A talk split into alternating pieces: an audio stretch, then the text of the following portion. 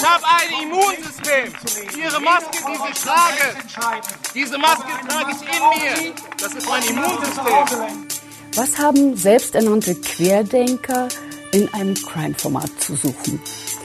Kein Tragen einer Maske ist schließlich nur eine Ordnungswidrigkeit. Mein Name ist Christina Pohl. Ich starte die Aufnahme und wir sind im Verhör.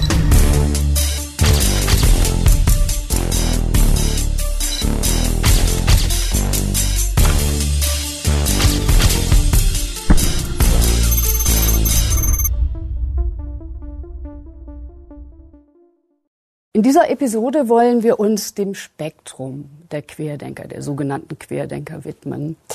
Wir wollen uns anschauen und herausfinden, wie gefährlich die Szene der Verschwörungsfanatiker geworden ist.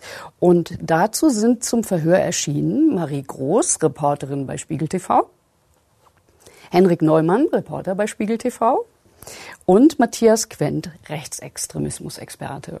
Schön, dass Sie, dass ihr der Einladung zum Verhör gefolgt seid. Marie und Henrik, ihr wart von Anfang an bei den Demos dabei. Was ich mich immer gefragt habe bei all den ganzen Demos, die ihr so gedreht habt, da sind ja so wahnsinnig viele unterschiedliche Leute zu sehen zumindest. Ne? Was ist euch da über den Weg gelaufen? Welche gesellschaftlichen Gruppen und wie passen die alle unter einen Hut? Also ich weiß noch, als ich Anfang August in Berlin zu, der, zu einer der ersten richtig großen Demos gekommen bin, ähm, war ich richtig irritiert. Also es war in meinen Augen hatte ich das Gefühl, weil man muss sich ja nochmal vergegenwärtigen, dass es im absoluten Lockdown war, kein Impfstoff, ähm, wir mit einem Virus zu, zu tun hatten, bei dem alle unsicher waren, alle nicht wussten, was passiert da gerade.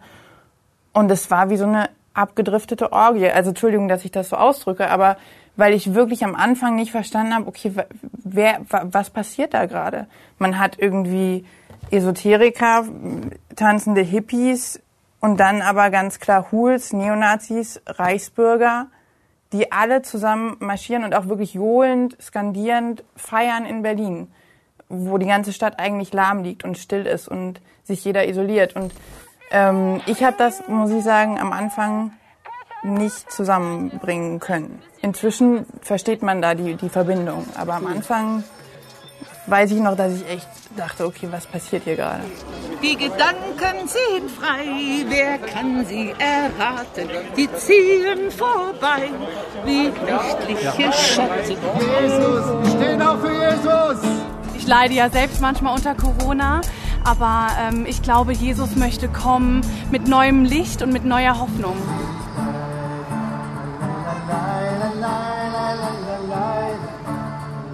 Freie Lunge, Vernarbung in der Lunge verschwindet in Jesu Namen. Vollständige Wiederherstellung alle Bereiche deines Körpers. Danke, Heiliger Geist, dass du da bist und dass du dich jetzt verherrlichen wirst. Weg mit diesem System! Weg mit dieser BRD! Weg mit diesem Verbrecherpack! Wir wollen unseren Kaiser zurück! Wir wollen zurück auf Ehrlichkeit, auf Menschlichkeit. Nicht wer, mehr! Wer, wer wäre denn da der Kaiser? Wer ist denn wer? Georg Friedrich von Preußen. Ich glaube, es ist auch natürlich der, also die Zeit äh, hat ja auch äh, gelehrt, dass natürlich immer diese Fokussierung darauf, das sind jetzt alles nur ähm, Rechte, ähm, die da unterwegs sind, das ist natürlich totaler Quatsch. Also Wen hast du denn da gesehen zum Beispiel? Naja, also da sind ja wirklich von von Hari Krishna ähm, Fans äh, über über Esoteriker, aber wirklich auch äh, natürlich auch wirklich ganz normale Bürger, die da unterwegs sind. Es sind keine Spinner hier, es sind alles Bürger dieses Landes hier. Die haben Angst ihr Land zu verlieren, ihre Rechte zu verlieren. Die haben Angst vor Faschismus, die haben Angst vor Errichtung einer, eines Polizeistaates. Die wollen einfach äh, frei sein. Wir haben ähm, mit dem Verfassungsschutzpräsidenten mal darüber gesprochen und der hat gesagt, dass es eben nicht mehr nur noch das Lager linksextrem, rechtsextrem für äh, den Verfassungsschutz gibt, sondern dass sie da schon eine neue Sparte aufmachen mit Leuten, die eben Demokratiefeinde sind. Und ähm, das ist schon, was wir da, glaube ich, auch auf an vielen Stellen ähm, gesehen haben. Also es ist ja wirklich teilweise auch, wenn man an diese große äh, Veranstaltung in Berlin denkt oder so, da hattest du auch einfach das Gefühl, dass da Leute aus äh, ja, älteren Semestern unterwegs waren, die jetzt irgendwie wieder Revolution machen wollen und die jetzt für irgendwas ähm, ja, aufstehen wollen und sagen wollen, komm, wir hauen jetzt mal auf den Tisch. Ähm, und gleichzeitig hast du dann auch, ja, wie schon gesagt, da äh, echte, echte Neonazis rumrennen gehabt. Herr Sellner, Spiegel TV, den ganzen Weg aus Österreich hingekommen. Selbstverständlich. Wird ja immer gesagt, die sind keine Rechtsextremen. Was machen Sie denn dann hier? Ich sehe keine Rechtsextremen. Steht ja einer vor mir. Nee, ich sehe nur die Lügenpresse vor mir. Spiegel TV. Ähm, hier sind keine Extremisten, wir sind friedliche Patrioten und wir haben das Recht, heute zu demonstrieren. Sie sind der Sprecher der identitären Bewegung. Österreich. Ja.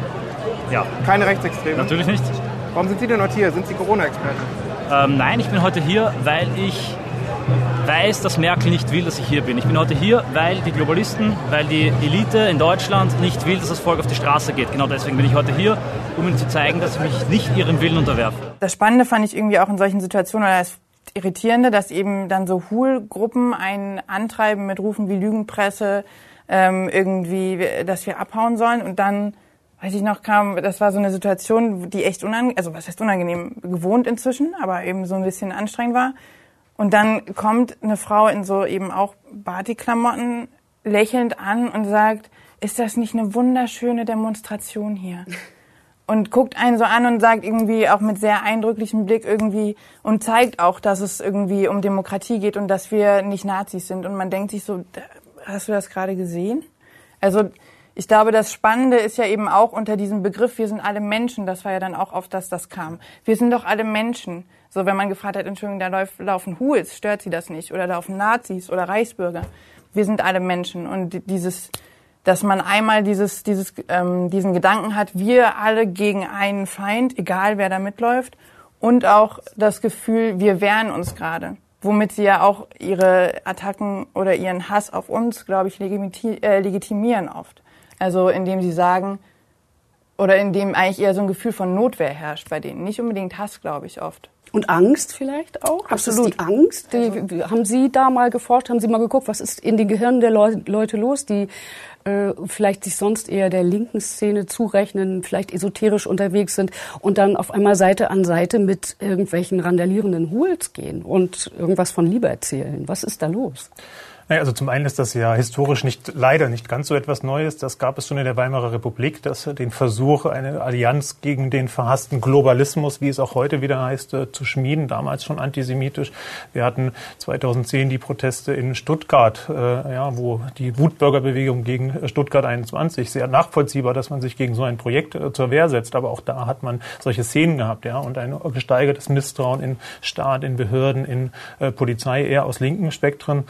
Äh, auch da damals schon, wir hatten Pegida, wo diese Gewaltexplosion gegen Journalistinnen, gegen Minderheiten von vermeintlich normal aussehenden, besorgten Bürgerinnen und Bürgern ähm, auf nicht nur den Straßen von Dresden, sondern auch auf anderen äh, stattgefunden hat. Und ähm, was wir hier sehen, ist in, der, in dem Ausmaß schon noch etwas Neues, dem würde ich zustimmen, auch wenn es das 2014 Montagsmahnwachen für den äh, Frieden, diese Querfrontbestrebung zwischen also links und rechts und alle, die irgendwie gegen die da oben sind, äh, äh, müssen jetzt zusammenhalten, dass das lange gewachsen ist und nicht jetzt auf einmal explosiert ist.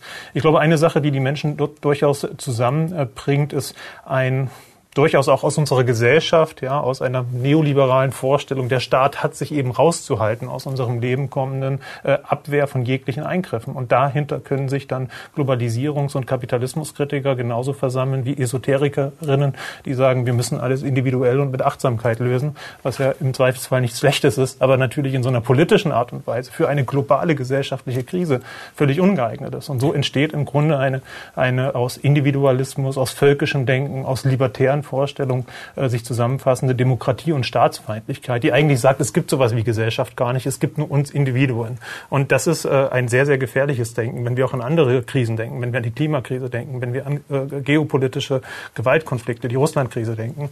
Ähm, die Vorstellung, wir sind alles nur Menschen, greift dann doch äh, auf eine im Grunde antipolitische Art und Weise ja viel zu kurz. Mhm. Also ich finde, das ist alles eine ziemlich weite Range, die wir da haben, wo die zusammenfinden unter einem Aluhut.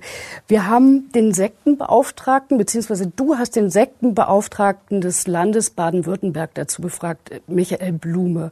Der wird uns in dieser äh, Folge und immer wieder begleiten dabei, in dieser ganzen Staffel zur Seite stehen, wenn es um übergeordnete Fragen steht. Auch darum zum Beispiel, wie passen die doch sehr unterschiedlichen gesellschaftlichen Gruppen zusammen. Ähm, ich bezeichne QAnon beispielsweise, auch Teile von Querdenken, als digitale Sekte.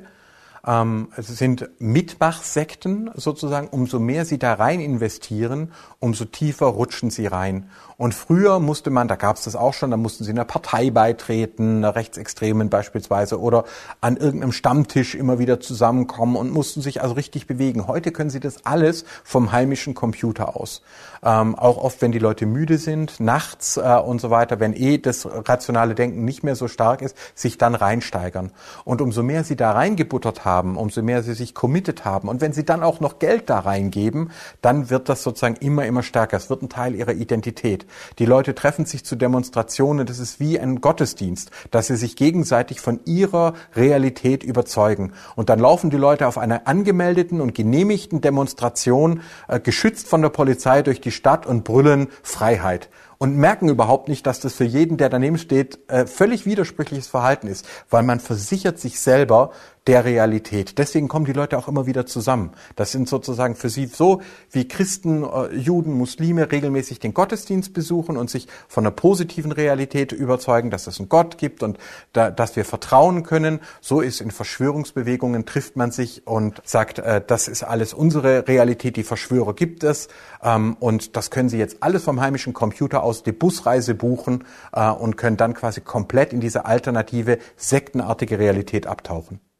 Was ich spannend finde oder was er äh, eben auch immer wieder nachdrücklich meinte, ist, untereinander gibt es nicht unbedingt einen Konsens, den braucht es aber auch gar nicht, weil der Gegner, also ist der Konsens. So das, wogegen wir auf die Straße gehen, darum geht's. Mir ist eigentlich egal, wer neben mir steht.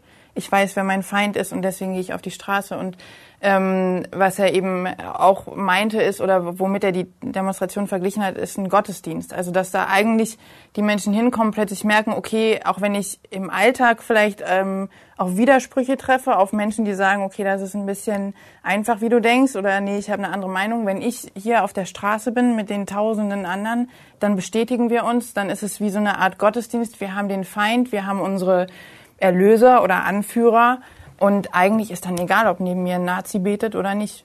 Es ist Hauptsache, man hat den gleichen Konsens. Also das Dach ist sozusagen nicht eine Ideologie, sondern das Feindbild im Grunde genommen. Also, also ist, man hat nichts Positives, äh, was man teilt, sondern es ist eher, äh, es ist der Feind, der, der irgendwo ausgemacht Genau, und das Spannende ist ja auch deswegen, wenn man äh, als Journalist da hingeht, sind wir eigentlich die Aggressoren. Also das, das ist ja das Absurde oder das Schizophrene in gewisser Weise. Wir werden auf den Demos oder für uns ist das Gefühl so, okay, wir werden gerade attack attackiert oder angeschrien oder ganze Pulks um uns rum, die uns irgendwie ähm, ähm, provo also anschreien oder eben auch angreifen.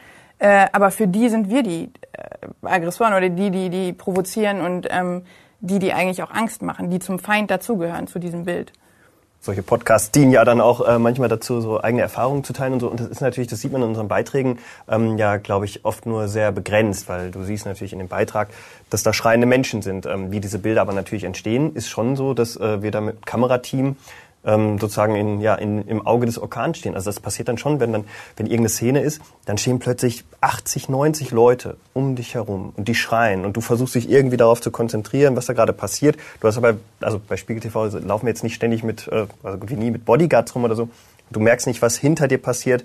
Das ist eine, eine ähm, ja. Man muss dazu sagen, du filmst auch selbst. Das heißt, du, selber, ja. äh, das ist ja jetzt hier auch nicht ganz ungefährlich, weil man guckt die ganze Zeit durch die Linse und hat keinen Blick nach hinten. Ne? Absolut, ja. aber auch, äh, auch, auch sonst für die Kameramänner und für die Redakteure, die auch mhm. mit da drum herumstehen, du bist, ähm, du bist da einer Masse von Menschen ausgesetzt und es es ist wirklich bedrohlich. Und was mich oft ähm, ja verwundert ist, dass die Leute, die dort drumherum sind, was wie gesagt, jetzt äh, ich rede da nicht von äh, von einer Neonazi-Demo, wo du da wo du von ausgehen kannst, dass das passiert, sondern dass da wirklich ganz normale Mütter, Väter sind, die dich mit einer Aggression anschreien, ähm, als ob ich ihnen gerade irgendwie äh, das das Auto weggenommen hätte oder irgendwas. Also es ist wirklich äh, surreal und echt teil ja. beängstigend. Ne? Also aber das hängt zusammen und das ist ja auch die besondere Gefahr. Diese Wahrnehmung, wir sind in einem Widerstand, wir sind in einem Abwehrkampf, wir müssen hier, je nachdem wie ideologisiert, ja, wir müssen verhindern, dass wir alle vergiftet werden durch Impfungen oder durch Masken, dass wir umgebracht werden. Also dieses Widerstandsnarrativ, dieses Notwehrnarrativ, das wird immer wieder von allen radikalisierten Milieus herangezogen, um, äh, herangezogen, um Gewalt zu rechtfertigen und auch zu begründen.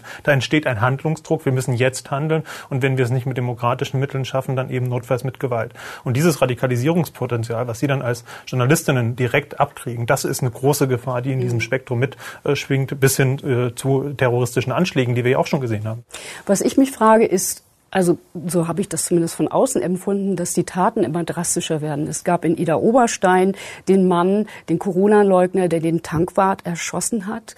Der war 20 Jahre alt. Der hat das wahrscheinlich nur als Job nebenher gemacht. Ein Student. Ja. Ein Student, äh, weil äh, er ihn auf die Maskenpflicht hingewiesen hat. Das ist ja schon sehr dramatisch, finde ich. Ne? Ähm, der mutmaßliche Täter sagte hinterher, er wollte damit ein Zeichen setzen. Das fand ich ziemlich unheimlich, ehrlich gesagt. Politiker bekommen Morddrohungen. Sie bekommen wahrscheinlich auch ziemlich unfreundliche Mails. Welche staatlichen Stellen beobachten diese Leute eigentlich? Und ist es nicht eigentlich ein bisschen spät gekommen? Naja, die Frage ist, ob eine Beobachtung diese Probleme überhaupt lösen kann. Und das sehen wir äh, auch bei rechtsterroristischen Anschlägen. Äh, die Attentäter von Hanau, von Halle, die waren nicht auf dem Radar der Sicherheitsbehörden. Es ist auch nicht möglich. Dieses Spektrum ist so groß. Das muss man klar sagen. Es gibt keine hundertprozentige Sicherheit, so sehr wir uns das alle äh, wünschen mögen und so sehr es gut wäre, solche Taten zu verhindern. Aber das heißt, da das sind überall so kleine, kleine tickende Zeitbomben, die man quasi im Grunde genommen gar nicht beobachten kann. Exakt. Die sind ja. teilweise digital vernetzt, teilweise sind sie aber nicht mal das sondern radikalisieren sich über Inhalte, die sie konsumieren in ihrem sozialen Umfeld. Wir hatten einen anderen Fall, wo ein Mann seine Familie umgebracht hat, äh, damit sie nicht geimpft werden müssen, äh, weil das Teil der, der, der jüdischen Weltverschwörung sei, ähm, vor, vor einigen Wochen. Also diese massiven Gewalttaten von ganz normalen Bürgerinnen und Bürgern, ja, die, denen man das von außen nicht ansehen würde, die sind sicherheitspolitisch allein nicht äh, Herr zu werden. Das ist eine gesellschaftliche Aufgabe. Da braucht es äh, tatsächlich Form von ähm, Rücksichtnahme im Alltag aufeinander, das Erkennen von Radikalisierungspotenzialen, aber vor allem auch eine Aufklärung und Destruktion dieser völlig toxischen, giftigen Ideologien, die ja mit, mit äh, kleinen, äh, sozusagen solchen Markierungen wie diesen sogenannten, ja von den Nazis sogenannten Judensternen anfangen, aber dann sich eben in tödliche äh, Verschwörungserzählungen erstrecken können. Mhm. Das sind Einzelfälle, ja natürlich, aber es sind systematische Einzelfälle, die es ja auch nicht nur in Deutschland gibt. Absolut, vor allem, es geht ja auch dann noch weiter, wenn man sich, glaube ich, nur mal die, die Brandanschläge anschaut, ja. die im letzten Jahr in Zusammenhang mit Corona-Maßnahmen ähm, stattgefunden haben. Ich glaube, es, waren, also, es gibt keine richtige Statistik. Ich glaube, der NDR hat das mal versucht herauszufinden. Es waren letztes Jahr über 20. In diesem Jahr, ähm, in den ersten sieben Wochen waren es, glaube ich, schon wieder äh, fast zehn, wo es irgendwo, sagen wir, Corona-Teststationen angezündet wurden und solche Sachen. Also du merkst schon, dass da, dass da, dass da viel passiert, dass da plötzlich irgendwie mit einem 3D-Drucker ähm, Menschen in ihrem Zuhause sich Waffen drucken, ähm, bis hin zu Patronenhülsen, die sie füllen, die du aber ja gar nicht ja, die du gar nicht auf dem Schirm haben kannst. Wir haben natürlich den Verfassungsschutz. Aber was genau beobachtet der Verfassungsschutz dann? Also naja, die schauen sich natürlich schon äh, Telegram-Gruppen an. Also mhm. ne, da wirklich, äh, das natürlich das Internet, auch wenn du kein kein Korrektiv mehr hast, da geht's ja dann von von ähm, erstmal, ich finde das nicht gut, was da mit den Maßnahmen passiert, bis hin zu, äh, wir müssen jetzt irgendwie losgehen und unsere Würdenträger aufknüpfen. Und wenn du das natürlich ähnlich wie auch ja im, im, im Islamismus oder so, wo die Leute sich dann in ihrem Kleinen immer weiter radikalisieren, die es aber nicht nach außen tragen, ähm, dann, dann ist da schwer Herr zu werden. Dann kannst du natürlich irgendwie diese die Telegram-Gruppen Gruppen angucken, Facebook-Gruppen, geschlossene Gruppen und das machen die Behörden natürlich auch. Mhm. Aber da den Einzelnen, der sich da nicht, der nicht nach vorne geht, der nicht irgendwie bei den Querdenkern auf der Bühne vorne steht oder wenn wir es mit Neonazis vergleichen, der dann nicht ständig auf den Neonazis-Demos äh, unterwegs ist, wie, wie willst du den, wie willst du den irgendwie überwachen? Das ist äh, nicht möglich. Und ich glaube auch, das muss gesellschaftlich. bei denjenigen, ja, machen wir uns nichts vor. Zu den Demonstrationen kommen teilweise 200.000 ja. Menschen im Moment. Also es ist schlicht, es ist weder äh, von den Kapazitäten her möglich, noch, noch ist es bürgerrechtlich okay, die alle zu überwachen, mhm. weil die allermeisten davon natürlich keine Terroristen werden. Ähm, und das ist äh, tatsächlich eine Aufgabe, mit der Sicherheitsbehörden ähm, immer überfordert sein werden. Mhm. Aber eine Gruppe gibt es ja, das sind die Freien Sachsen im Osten, die werden nun definitiv vom Verfassungsschutz beobachtet. Da hast du dich aber ein bisschen kundig gemacht. Du hast die kennengelernt. Also ja, ja. Wir sehen ja auch da oben so ein paar Bilder aus dem Osten. Ja, ja, ja, Vielleicht kannst du uns mal zeigen. Also es waren zwei Initialzündungen, die wir ähm, in Bezug auf die Freien Sachsen hatten. Erstmal die Freien Sachsen, das ist eine Organisation, die Ende ähm, Februar 2021 erst gegründet wurde, also sehr jung ist noch. Ähm, und die werden vom Verfassungsschutz äh, überwacht, weil die Führungsriege ganz klar aus Rechtsextremisten bestehen. Das ist auch nicht unbekannt. Ähm, ich erzähle gleich mal noch ein bisschen was, glaube ich, dazu. Hier sieht man den Vorsitzenden, das ist eben ein Rechtsanwalt, äh, der heißt Martin Kohlmann. Ähm, der ist äh, ja super gut vernetzt, was diese ganze rechte Szene bundesweit angeht. Der hat mal ähm, war Landesvorsitzender von äh, den Republikanern. Ähm, der hat Pro Chemnitz äh, gegründet in Chemnitz ähm, und äh, ja, vertritt als Rechtsanwalt ähm, Holocaustleugner, der vertritt die Gruppe Freital, die damals ähm, Sprengstoffanschläge auf Asylunterkünfte ähm, äh, begangen hat. Und wie gesagt, der Verfassungsschutz äh, hat den schon lange auf dem Schirm. Er sagt, das ist ein, ein Bindeglied in der ganzen Szene. Ähm, er zieht immer wieder Kader ähm, auch nach Chemnitz und Aber er hat doch da zum Beispiel, also ich erinnere mich da an euren Film, da hat er auf dem Marktplatz auch gesprochen. Das ist keine legitime Regierung, das ist keine legitime Polizei mit ihrem verstümmelten Sachsenwappen auf dem Arm und das ist keine legitime Staatsgewalt. Er ist sozusagen auch äh, quasi Teil der Szene. Also er gibt sich nicht als, äh, ich bin hier der freie Sachse, sondern ich gehöre zu euch, in Anführungsstrichen Querdenkern oder wie gibt ja, er sich? also was was bei den was er ist politisch sozusagen mit Pro Chemnitz und äh, und und und den Republikanern eigentlich gescheitert und was was der macht oder was die Freien Sachsen an sich machen ist, dass sie sich eben die Corona Kritik mit auf den Schirm schreiben. Aber das sind die Leute, das sind die ja die erkennen unsere Demokratie zwar an, sind aber komplett dagegen. Also zum Beispiel sagen die Freien Sachsen, dass das Königreich äh, Könighaus Sachsens in die Gestaltung der Zukunft mit einbezogen werden muss. Die sind gegen ähm, unsere Politiker, gegen unsere Obrigkeit. Äh, Staatsfeind Nummer eins von denen ist äh, Ministerpräsident Kretschmer, der immer wieder als Despot, als Tyrann, als ähm, Diktator hingestellt wird. Wir sind auf die aufmerksam geworden, weil ähm, die, äh, viele Neonazis aus dem Westen zu ähm, nach Chemnitz gezogen sind.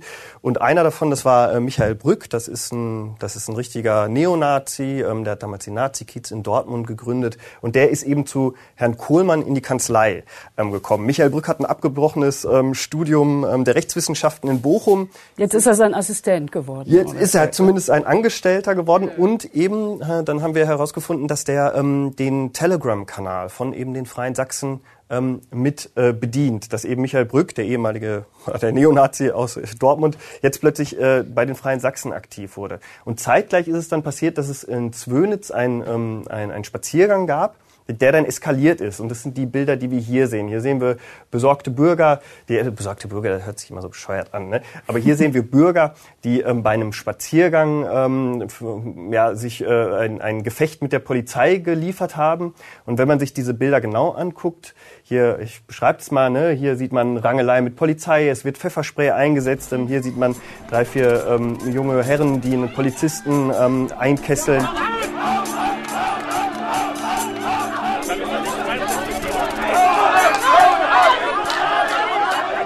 Diese Bilder sind entstanden von einem rechten Filmteam, ähm, was der NPD auch zuzuordnen ist. Und wenn man sich diese Bilder mal genau anschaut, stellt man fest, dass da ganz viele Neonazis mit unterwegs waren. Eben Michael Brück. Da war auch ein Yves Ramel mit unterwegs. Ähm, das ist der, der, ähm, ja, der ehemalige Chef von PC Records, von dem Rechtsrock-Musiklabel, was wir in Deutschland haben. Und diese Kumulation von diesen Ausschreitungen und eben, dass äh, jemand wie ähm, Michael Brück nach Chemnitz zieht, hat uns äh, veranlasst, dass wir eben auf die Freien Sachsen schauen wollten. Mhm. Und ähm, wir waren da relativ früh dran. Wenn man heute sich die Freien Sachsen anschaut, dann haben die wirklich die Hoheit über den Diskurs, zumindest was zum Beispiel Telegram und Internet angeht, komplett übernommen. Die haben 150.000 Abonnenten, die rufen jeden, jede Woche stellen die eine Vielzahl ähm, von Orten online, wo man ähm, Spaziergänge machen soll, wo man sich anschließen soll, in der Corona-Lage gegen die Corona-Maßnahmen zu protestieren. Und wir haben Entschuldigung, die Spaziergänge, was ist das eigentlich für eine Sitte? Woher kommt das? Wer hat das erfunden? Das wissen Sie bestimmt, oder? Auch das ist Absolut. in Chemnitz entstanden bei Herrn Kohlmann und anderen, vorher in, bei den sogenannten Lichtläufen aus diesen Gruppen. Man hat 2014 damit angefangen, ähm, gegen Asylunterkünfte, damals noch unter NPD-Flaggen, Spaziergänge durchzuführen. Pegida hat das dann ganz genauso gemacht. Die Idee war, wir wollen gar nicht erkennbar sein. Wir wollen wirken wie ein Bürgerprotest, auch wenn bei Pegida sich später herausstellte, dass das natürlich eine inszenierte Aktionsform von Rechtsextremen, von mhm. neurechten Akteuren war. Aber die Öffentlichkeit, oh nein, das ist etwas völlig Neues, alles, was womit haben wir es zu tun, besorgte Bürgerinnen und Bürger. Und diese Aktionsform hat jetzt nochmal in der Corona-Krise eine andere Bedeutung bekommen, auch als taktisches Element, um nämlich die Polizei in die Irre zu führen. Demonstrationen wurden verboten, waren anmeldungsbedürftig, konnten nicht mit so vielen Teilnehmenden stattfinden, schlicht aufgrund der Corona-Regeln. Und hat man gesagt, wir melden einfach keine Demonstrationen an, wir gehen nur spazieren. Wir führen den Staat an der Nase herum. Und das ja schon angesprochene Telegram-Netzwerk dient dann genau dazu, nämlich die Polizei in die Stadt A zu schicken und in Wirklichkeit verabredet man sich aber in Stadt B zu treffen, äh, um äh, sozusagen keinen Kontakt zu haben oder im Zweifelsfall stark genug zu sein, die wenigen Polizeikräfte, die dann dort sind, auch äh, zu überrennen oder äh, fortzuführen. Weil man dann auch keine Demonstration anmelden muss, sondern einfach. Man durfte es ja gar nicht. Man ja. konnte nicht anmelden, man musste nicht anmelden, aber man durfte es teilweise, konnte es gar nicht, jedenfalls nicht für die Demonstration, so wie Sie sich das äh, vorgestellt haben. Und dann haben Sie, äh, fühlen Sie sich sehr clever dabei zu sagen, wir demonstrieren nicht, wir spazieren äh, nur. Und äh, das wirklich Traurige ist, dass es in mehreren sächsischen Städten wurde es vor allem berichtet, aber auch, in, äh, auch in, aus Westdeutschland, dass es dann Polizeistationen gab, die gesagt haben, ja, wir haben hier kein Demonstrationsgeschehen, die spazieren doch nur. Also die das Narrativ übernommen haben. Und das ist natürlich letztlich ein, ein, äh, eine Bankrotterklärung. Die Frage ist ja, inwiefern das überschwappt auf die, ich sage mal, ihr sagt immer die Normalos oder die Normalbürger. Äh, ich erinnere mich bei diesen Kretschmer-Protesten an eine Frau, ich weiß nicht, hast du das gefilmt, äh, die, die mal den Begriff auf sehr wunderliche Art erklärt hat, wie sie Nazi versteht. Das N steht für nicht, das A steht für an, das Z steht für Zwangsimpfung und das I wird davor interessieren. Also ich bin auch nicht an Zwangsimpfung interessiert und trotzdem bin ich kein Nazi. Okay, aber das sind die echte Neonazis in der Partei. Wer sagt denn das? Ja, ich sag das. Der Verfassungsschutz sagt das zum Beispiel. Der Verfassungsschutz sagt das. Der Verfassungsschutz sagt auch zu mir, dass ich böse bin, weil ich jetzt hierher komme und gerne mit meinem Ministerpräsidenten sprechen möchte. Ich meine, das sind Sachen, die die uns in die Kamera sagen, wo du normalerweise sagen würdest, das, das, würde, das würde niemand in einem Kamerateam, einem Fernsehteam, der das ausstrahlt, äh, ja offen in die Kamera sagen. Irgendwie für Nazi plötzlich eine ganz eigene Definierung zu finden. Das ist, das, ja, das es gibt ja, ja T-Shirts schon lange, in denen insbesondere rechtsextremen Gruppen, die sich den Begriff positiv zu, zu, äh, zuschreiben und dann sagen, Nazi heißt nicht an Zuwanderung interessiert und dann sagen, ja, ich bin Nazi, ich bin nicht an Zuwanderung in, interessiert. Und dieses Spiel, dieses scheinbar humoristische, das ist ja auch ein Teil der Strategie. Man mhm. sickert ein mit so einem perfiden Humor und ähm, ja, das ist ja doch doch ein bisschen witzig und auch clever und die Zuschreibung und sowas, das ist ja alles klischeebeladen und so normalisiert man aber immer mehr tatsächlich Rechtsextremismus. Und da ist diese Entwicklung von diesem diffusen Quer Querdenkerspektrum hin zu diesen ganz klar rechtsextremistischen Strukturen der Freien Sachsen, die jetzt die Dominanz, die Deutungsdominanz haben, das haben Sie auch festgestellt, ist äh, ein, ein, äh, ja, eine tragische Geschichte eigentlich, wie es gelungen ist, diesen ähm, Protest von Problembürgerinnen äh, so zu radikalisieren, dass man klar sagen muss, natürlich nicht jeder Einzelne, der da mitläuft, ist rechtsextrem, aber die Bewegung ist eine rechtsextreme Bewegung. Ja, und es geht natürlich noch weiter. Ähm, die Dame ähm, erklärte uns dann noch weiter, dass auch Institutionen nichts mehr wert sind. Also wir haben dann gesagt, naja, die fragt dann, wer denn eigentlich sagt, dass da Rechtsextreme mitlaufen. Und nicht nur, dass man ihr das dann erklärt, wer diese Menschen sind, sagt man natürlich auch, der Verfassungsschutz beobachtet die. Und dann sagt die, ja gut, der Verfassungsschutz beobachtet auch mich. Also du merkst, dass auch Institutionen, die wir haben, da komplett aufgeweicht werden. Und auch zu diesen Protesten. Herr Kohlmann haben wir äh, dazu befragt, wer diese, äh, diese, diese Märsche eigentlich, diese Spaziergänge erfunden hat. Und er schreibt sich das schon ganz klar auf die Fahne und sagt, das habe er erfunden, weil eben um anscheinend oder auf der einen Seite an dieser Bürokratiegrenze ähm, nicht mehr zu scheitern und zum anderen anderen hat er auch äh, wortwörtlich zu uns gesagt, dass ähm, ja eine Demonstration in Dresden mit vielen Leuten, die dann von der Polizei zerschlagen wird, natürlich nicht das gleiche, die gleiche Schlagkraft hat wie an ganz vielen Orten. Und was dann natürlich passiert ist, dass du, was ja anfangs auch schon mal gesagt wird, wurde, ähm, dass du das Gefühl hast von wir sind viele. Guck mal, da gehen in ganz vielen Städten jeden Tag, jeden Montag, jeden Samstag gehen ganz viele Leute raus. Und sie sind laut. Also es gibt da jetzt eine Szene, äh, die eingefangen wurde. Da ist der Kretschmer, der Ministerpräsident, unterwegs. Und der geht ja auch immer wieder auf die Leute zu und versucht mit ihnen zu reden. Und die brüllen ihn einfach nur an.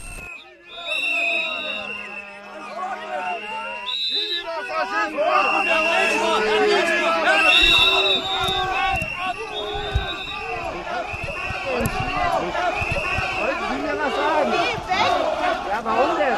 Hau ab, hau ab,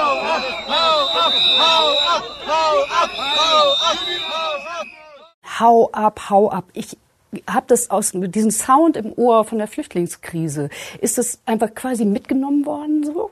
Es ist was, was ähm, Kohlmann auch sagt, dass ähm, sie das jetzt schaffen, was die AfD damals in der Flüchtlingskrise geschafft hat, nämlich ähm, mit rechten Positionen ähm, einen großen Teil der Bürger, die Kritik an ähm, und durchaus manchmal auch berechtigte Kritik damals an der Asylpolitik zum Beispiel hatte, mitzunehmen. Und Kohlmann ähm, ja, sagt das mit einem kleinen Lachen, dass die AfD das jetzt nicht mehr geschafft hat und das jetzt sozusagen die Freien Sachsen eben schaffen. Eben über eine Kritik, die ähm, in der breiten Masse ähm, durchaus Akzeptanz hat und wie gesagt, wo man auch drüber reden kann, ähm, da ganz viel viele Leute mitzunehmen und dann aber natürlich eben Feindbilder zu schaffen, Feindbilder, die Polizei, die immer der Aggressor ist, äh, Feindbilder, einen Ministerpräsident Kretschmer, der immer wieder als Despot, der, der dort lächerlich gemacht wird aufs, aufs Übelste, wo es auch immer wieder heißt, der, der könnte ja mit uns reden, aber die Wahrheit ist, die wollen ja nicht reden. Der kommt dahin. Die wollen ihn anschreien. Die schreien ihn nieder.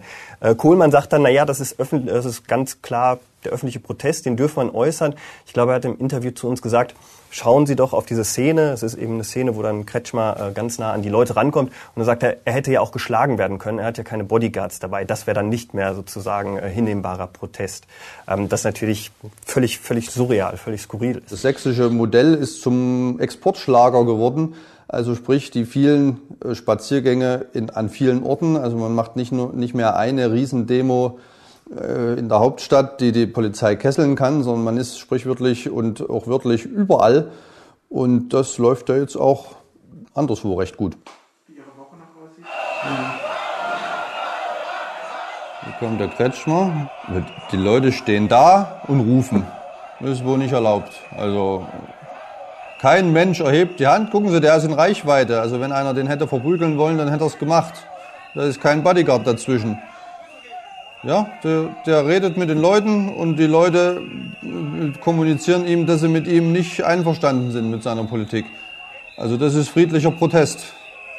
Sie nehmen es in Kauf, dass auf solchen Veranstaltungen die Stimmung noch radikaler wird, die Stimmung noch aufgeheizter. Und der nächste Schritt ist halt Gewalt. Ich sag's nochmal, der Herr Kretschmer nimmt es in Kauf, dass die Leute immer wütender werden. Da soll er doch aufhören mit dem Mist. Wenn man sich jetzt mal so überlegt, wie die Rechtsradikalen bei diesen Demonstrationen auftauchen, der Herr Kohlmann, der trägt da so ein Cappy und so. Wie ist es eigentlich für Normalbürger zu erkennen, ob das jetzt ein Rechtsradikaler ist oder nicht, wenn man sich in dieser Szene nicht so gut auskennt? Man muss sich vollständig von der Vorstellung lösen, man könnte optisch erkennen, was Menschen denken. Das ist einfach eine völlig absurde Vorstellung, die historisch äh, wie auch aktuell unsinnig ist. Man erkennt nicht die Gesinnung, man erkennt nicht, ob jemand autoritäre, rassistische Fantasien, antisemitische Vernichtungsfantasien äh, äh, in sich trägt, bei Telegram transportiert und insgeheim im Keller sich Waffen und Bomben zusammenbaut. Das muss eine Lehre aus den vergangenen Jahren, eigentlich Jahrzehnten sein. Man erkennt Rechtsextremismus nicht an der Nase Nasenspitze.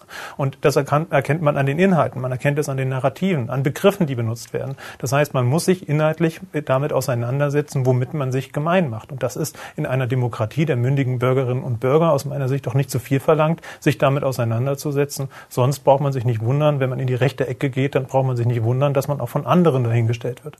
Zumal man da auch wirklich sagen muss, ähm, gerade dieses Beispiel der Freien Sachsen. Also mhm. ich kann verstehen, wenn man nicht sieht, dass da jetzt äh, ganz spezifische Neonazis aus Chemnitz unterwegs sind. Wenn man sich aber diese Freien Sachsen anguckt und wenn ich auf eine Veranstaltung gehe, wozu die aufrufen, dann frage ich, muss ich mich doch zu einem mal fragen, wer sind das? Und die Freien Sachsen ist in der Führungsriege durchweg rechtsradikal. Das ist ein Martin Kohlmann, der früher Republikaner ähm, Landesvorsitz war, der Pro Chemnitz gegründet hat, der Stellvertreter von dem. Das ist Stefan Hartung, das ist ein ehemaliger MPD-Kader, das weiß man, der Schatzmeister von denen. Das ist ähm, Robert Andres, das ist äh, der Typ hat ähm, mit des äh, TIVATS, ein Neonazi-Kampfsport-Event, mitorganisiert. Derjenige, der da den Telegram-Kanal unter anderem mitbefüllt. Das ist Michael Brück, das ist ein Neonazi aus Dortmund, der nach Chemnitz gezogen ist, ähm, nach eigener Aussage, weil äh, die äh, Sachsen für rechte ähm, politische, ähm, ja, für, ich glaube, er hat wortwörtlich gesagt, für ähm, die Sachsen seien empfänglicher für rechte Positionen. Also das ist jetzt nicht, nicht irgendwie geheim, wer das ist. Und man muss sich doch fragen, gehe ich auf eine Veranstaltung, wozu solche Leute aufrufen? Ja, aber vielleicht ist das gar nicht so interessant, weil das knallharten Fakten sind, wenn man darüber nachdenkt, dass es das vielleicht einfach nur eine religiöse Veranstaltung ist. Also dass man da nur miteinander schwelgen möchte und nicht darüber reden möchte, was dieser Mann nun verbrochen hat oder nicht. Ich weiß auch nicht, ob Herr Quent mir recht geben würde, aber meine Vermutung ist auch, wenn man sich das jetzt, also wir sind ja hier auch in, eine, äh, in einem Rückblick in gewisser Weise, Querdenken und Beiweg durch diese auch sehr, dieses sehr unschuldige Auftreten und dann eben auch doch dann dieses sehr offene Sein für alle und sich nicht abgrenzen, ist eigentlich der Wegbereiter dafür, dass eben so viele Menschen jetzt ohne Probleme mit eindeutig Rechtsradikalen spazieren gehen. Ähm, ich glaube nicht, dass die, die Freien Sachsen, wenn die direkt am Anfang gesagt hätten, so, jetzt alle auf die Straße, diesen, diesen Erfolg gehabt hätten. Inzwischen haben sie es aber, weil sich eben auch die, die Grenzen aufgelöst haben, weil einem egal ist, ob man links, rechts oder Mitte oder irgendwas ist. Hauptsache, es ist gegen das Regime. Ich stimme da vollkommen zu und würde noch einen Aspekt ergänzen, den wir ja nicht außer Acht lassen äh, darf. Äh, wir reden ja über Regionen, in denen 25 Prozent, teilweise mehr AfD wählen eine rechtsradikale Partei. Das heißt, da gibt es schon seit Jahren keine Berührungsängste. Rechtsradikales Denken gehört in vielen Milieus einfach zur Normalität. Das heißt, die Vorstellung, man müsse sich davon distanzieren, damit ein Problem haben, das hat mit dem Alltag von ganz vielen Menschen einfach überhaupt nichts zu tun, weil es ist Normalität. Man steht dazu. Ja, da gibt es kein Verstecken mehr. Man sagt selber von sich, man ist rechts, man unterstützt das. Es gibt da keine, keine, keine Chiffrierung mehr. Und das kann ja auch nicht überraschen, wenn wir uns Wahlergebnisse anschauen anschauen, wenn wir uns Einstellungsstudien anschauen, die uns immer wieder zeigen, 20 Prozent der Bevölkerung in Ostdeutschland, manchmal mehr, haben ein rechtsextremes Weltbild. Da gibt es leider nichts zu, ver, äh, zu äh, verschleiern oder zu, zu verklausulieren. Das ist eine äh, echte Gefahr. In Westdeutschland auch, aber in Ostdeutschland quantitativ deutlich stärker. Ich würde gerne nochmal an den Anfang der Bewegung zurückgehen. Ihr wart ja immer dabei. Du bist jemand, der auch den Herrn Ballweg immer interviewt hat. Wer ist das eigentlich? Wie hast du ihn kennengelernt? Ballweg war, also von Anfang an ja bei den Demos klar da. Ballweg ist eine spannende Figur, finde ich, weil er in gewisser Weise so unspannend ist wenn er auftritt. Also er ist nicht irgendwie ein Typ charismatisch oder so, du siehst ihn und denkst, boah, wer ist das? Aber er ist eigentlich der Anfang in der Hinsicht, dass er Unternehmer aus dem Schwäbischen, eigentlich IT-Branche, ähm, das Ganze und auch Querdenken so schlau aufgezogen hat, dass es überhaupt so eine breite Wirkung so schnell bekommen konnte, glaube mhm. ich. Also er ist äh, Gründer von Querdenken 711 in Stuttgart. Man hat ja schön die Postleitzahlen, die ehemaligen genommen, um Querdenken zu, zu branden quasi. Und wenn ich von Brand spreche, ist so ein blödes Wort, aber es ist tatsächlich so, er hat das so gemacht. Also er hat Querdenken 711 gegründet, hat sich sofort die Markenrechte an diesem Namen gesichert, sodass auch alle anderen Städte, die daraufhin das gegründet haben, eigentlich ähm, mit ihm ganz klar verbunden sind. Wenn man sich den Merchandise-Shop von denen anguckt, das ist wirklich aufgebaut wie ein äh, Unternehmen. Er hat ja auch dann ähm, sich mit Busunternehmen zusammengetan, die die ganzen Demonstranten zu den Demos hingefahren haben und hat dadurch, glaube ich, auch deutschlandweit so schnell so eine große Wirkung erzielt auf den Demos. Auch wenn man sich diese ähm, Demos in, in Berlin anguckt, wie sehen da die Querdenken-Bühne,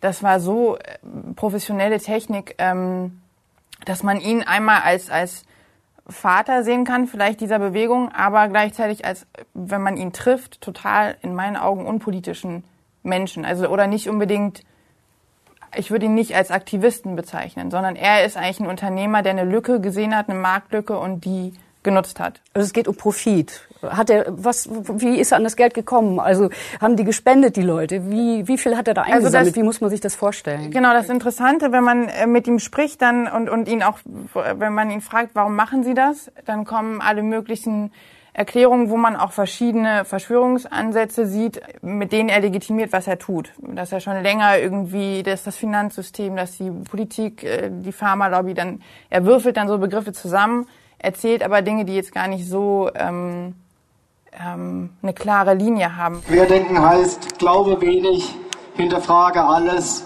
denke selbst.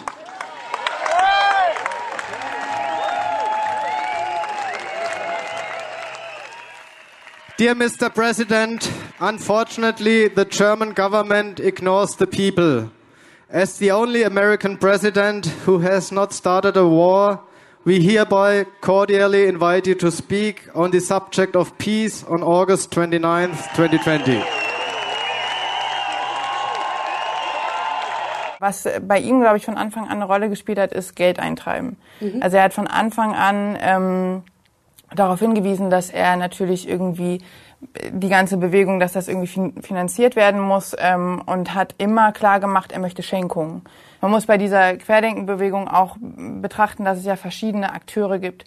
Jeder von denen hat ein eigenes Konto und es wurde immer wieder zu Schenkungen aufgerufen. Schenkungen ist insofern äh, interessant, weil er eben auch ganz klar gesagt hat, ich möchte, dass ihr im Betreff, wenn ihr mir Spenden, also oder wenn ihr mir Geld überweist, Schenkungen angebt, weil ich, also es ist dann so, dass man als Privatmensch nicht auskunftspflichtig ist.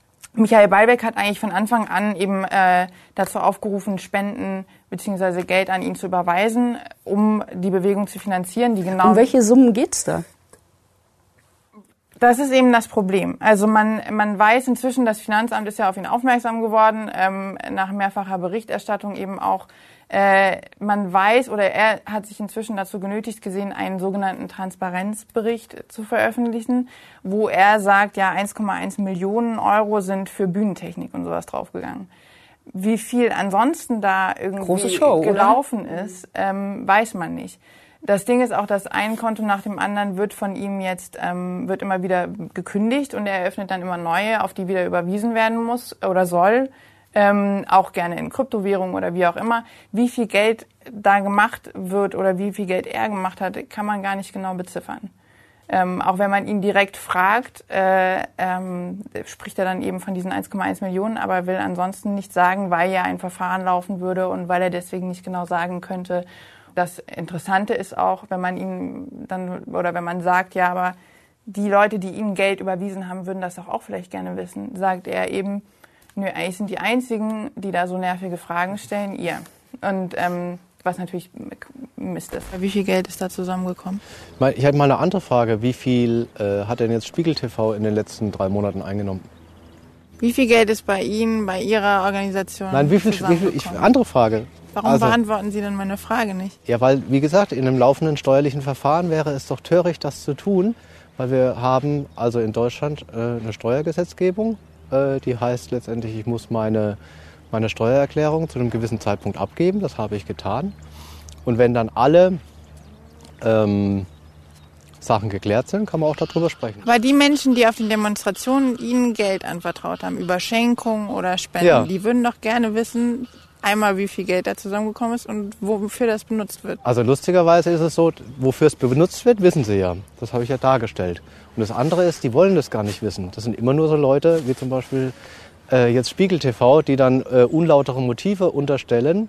Das Finanzamt fragt bestimmt auch, oder? Das Finanzamt fragt und man muss auch sagen, dass Michael Ballbeck eindeutig viel an Relevanz verloren hat, auch durch seine finanziellen Aktivitäten und durch seine Verbindung mit dem ähm, Königreich Deutschland, mit Peter Fitzek. Mit wem sehen wir ihn da auf dem Foto? Erklär uns das doch bitte. Das ist so ein, so ein eigentlich, die sehen aus, als hätten sie gerade irgendwie äh, was gehandwerkt und den Schwaben in Schnittschutzhose.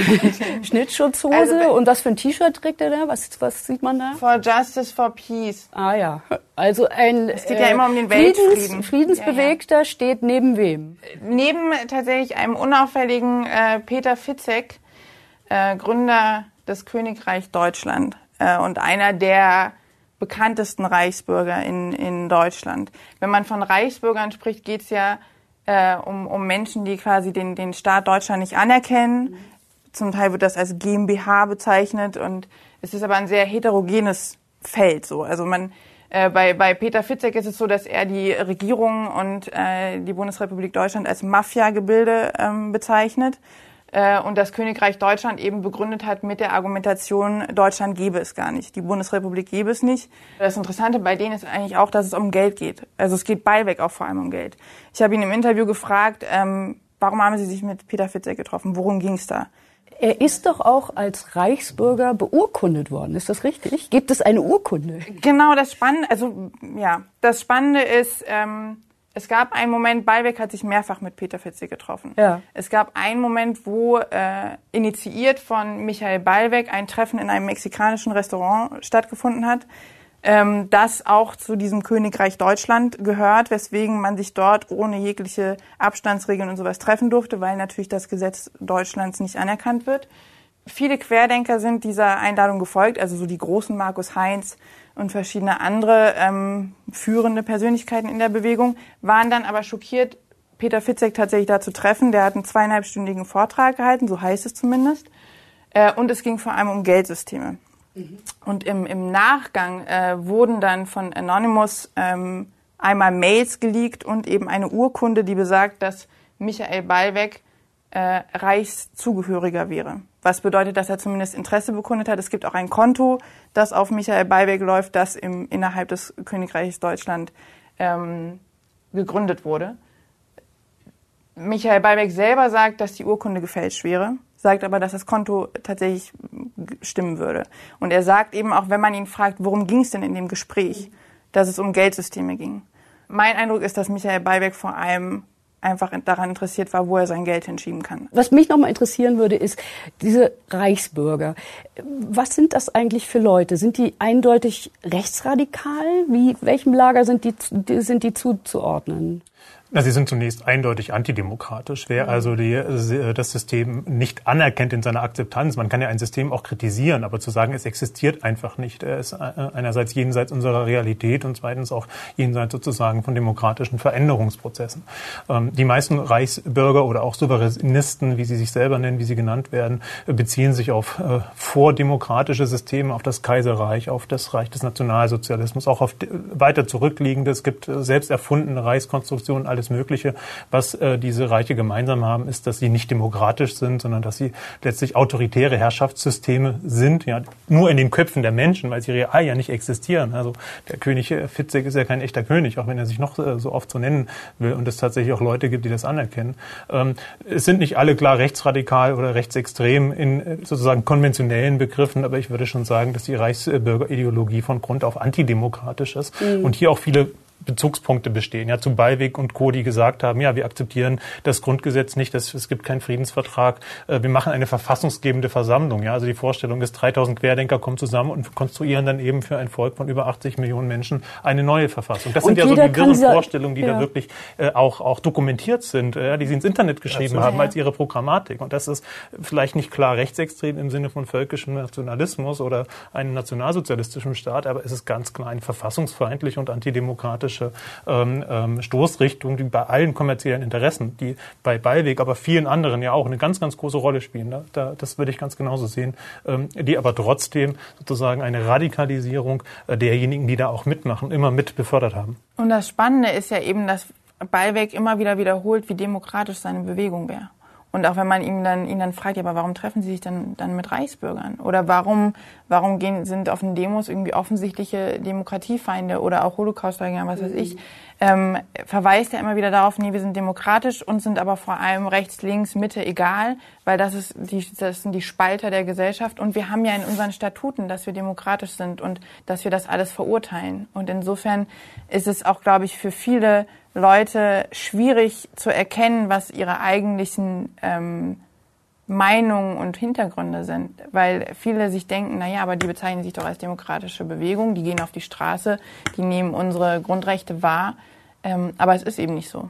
Das ist schon spannend, ne? wenn man sich das hier nochmal anschaut. Diese ganze, diese, diese Konstellation, wir sind ja im Verhör, ne? wenn du dir diese Konstellation mal anschaust, wer hier die großen Player sind, Ballweg, die haben tausende Menschen, zehntausende Menschen auf die Straße gebracht. Ne? Berlin, wie die, was, was da los war. Und das, wie gesagt, das, das war ein, ein riesengroßes Spektrum. Jetzt hast du dazu die neuen großen Player wirklich aus rechts kommen. Das ist, die, die, die haben diese Internethoheit, die haben diese Telegram-Hoheit. Wenn die Freien Sachsen irgendwie sagen, da geht was, dann gehen die Leute dahin.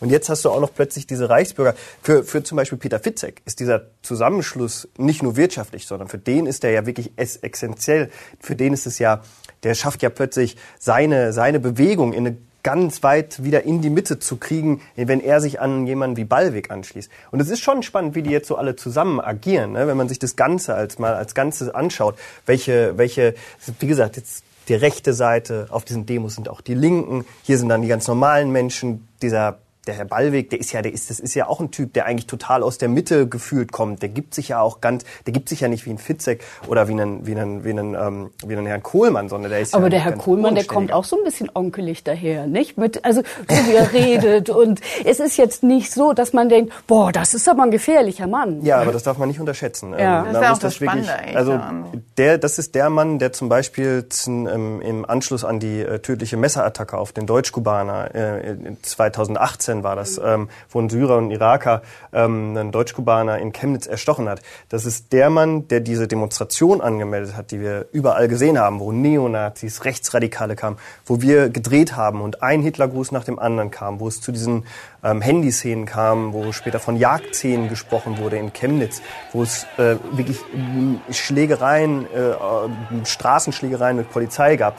Das ist der Typ, der das angemeldet hat und der zu diesem Zusammen mit Höcker und Korn. Absolut. Ähm, er hat auch und und er ist ein Stratege. Also er hat zum Beispiel da auch ähm, veranlasst, dass die, dass keine NPD-Fahnen ähm, geschwungen werden, weil man eben nicht wollte, dass es so ganz klar aus dieser NPD-Ecke kommt, sondern es soll ja aus einer bürgerlichen Ecke kommen. Es sollen ja hier die, die Menschen sein, die sich, äh, die sich auflehnen. Und das, das darf man nicht unterschätzen. Ähm, und das ist schon dieses, diese, diese Gesamtheit, wer da versammelt wird ähm, und wer da die Strippenzieher, äh, wer die Strippen zieht, wer orchestriert, ähm, das, das, äh, das, ja, das ist schon gefährlich. Das sagt auch der Verfassungsschutz. Der sagt, gerade was die Freien Sachsen da machen, das hat ein Potenzial, ähm, seit langem nicht mehr so ein gefährliches Potenzial an unserer Demokratie zu rückeln. Was ich mich frage, ist, schenken wir aus journalistischer Sicht dieser Szene zu viel Aufmerksamkeit? Weil da sind ja auch jede Menge, sagen wir mal, ganz normale Verschwurbelte dabei, die vielleicht einfach irgendwie nur eine kleine Meise haben.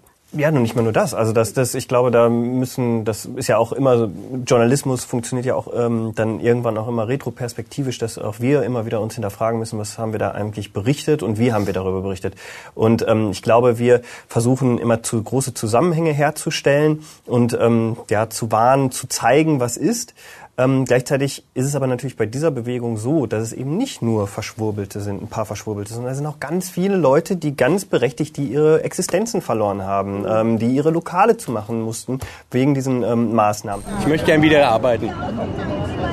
Ich möchte gerne keine Kurzarbeit mehr machen müssen, weil gewisse Dinge in Deutschland nicht mehr möglich sind, weil die Beschränkungen so groß sind. Mein Sohn hat zum Beispiel Kurzarbeit seit 100 Prozent seit dem März. Da ist nichts mehr. Er ist zu Hause, er macht eine Ausbildung und dreht Däumchen. Die Schule findet nicht statt und Ausbildung auch nicht. Das ist nicht gut, glaube ich, für die Jugend. Und da kann man natürlich auch äh, und, und muss man auch wirklich ganz kritisch draufschauen. Also es, es wird ja auch im Journalismus gemacht. Wir sind ja hier zum Glück nicht in Russland, wo es nur irgendwie ein Staatsfernsehen gibt und das war's. Ähm, wenn man auf diesen Demos unterwegs ist, dann tun die Leute oft immer so. Die sagen immer, äh, ihr berichtet eh alle das Gleiche, was ja. absolut nicht der Fall ist. Man muss sich wirklich in unserer deutschen Medienlandschaft mal umschauen.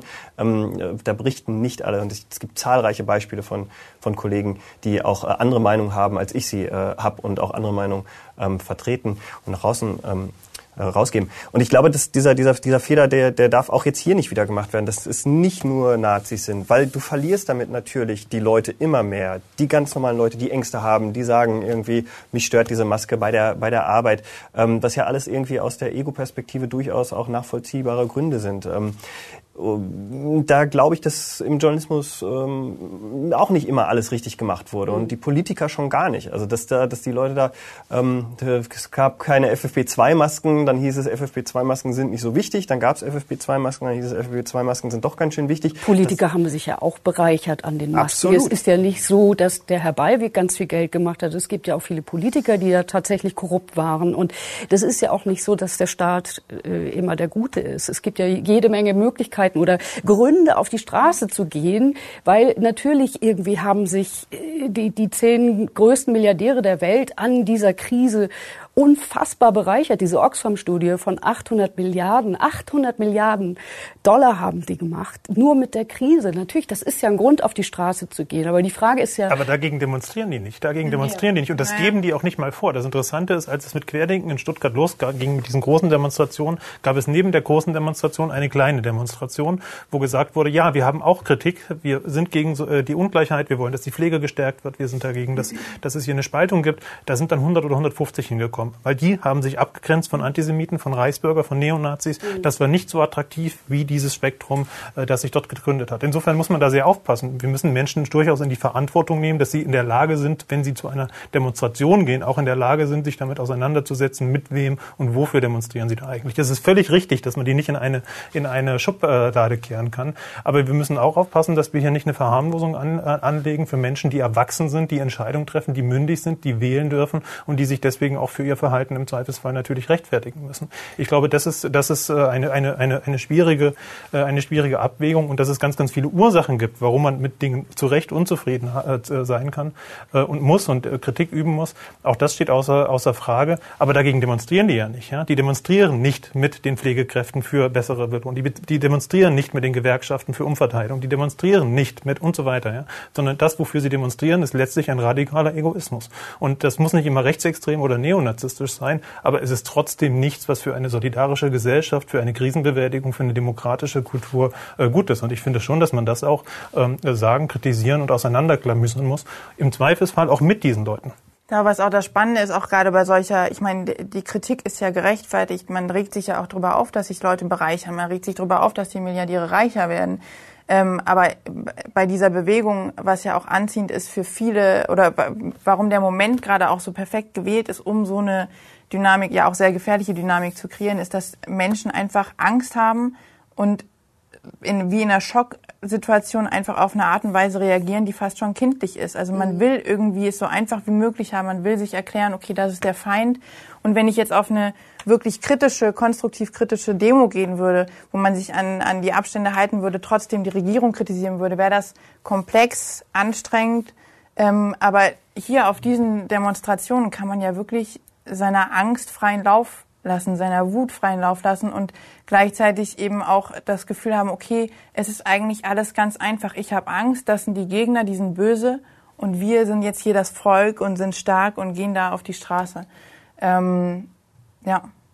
Und das ist schon, das ist schon wirklich beängstigend. Und die Pandemie ist eigentlich auch nur, also auch bei Michael Ballweg merkt man, dass, dass es eigentlich, dass Corona ihm geht's nicht um Corona. Ihm geht's, also er hat schon 2001, sagt er, irgendwie angefangen, das System ähm, und vor allem seit der Finanzkrise irgendwie problematisch zu finden. Es geht nicht um Corona. Es geht darum, äh, das System, was man schon lange in Verschwörungserzählungen, wie auch immer, als Feind deklariert hat, ähm, ich weiß nicht, ob man zu stürzen, ob das zu extrem ist, aber eben es auf jeden Fall nicht mehr anzuerkennen und zu schwächen. Und das ist der einzige Grund eigentlich. Darum wollen wir uns in den nächsten Folgen kümmern. Um die QAnons, um Attila Hildmann und so weiter. Wir wollen die einzelnen Szenen nochmal untersuchen, auf jeden Fall, und schauen, wie es dazu gegangen ist. Ich danke euch, ich danke Ihnen erstmal, dass Sie zum Verhör erschienen sind und beende die Aufnahme.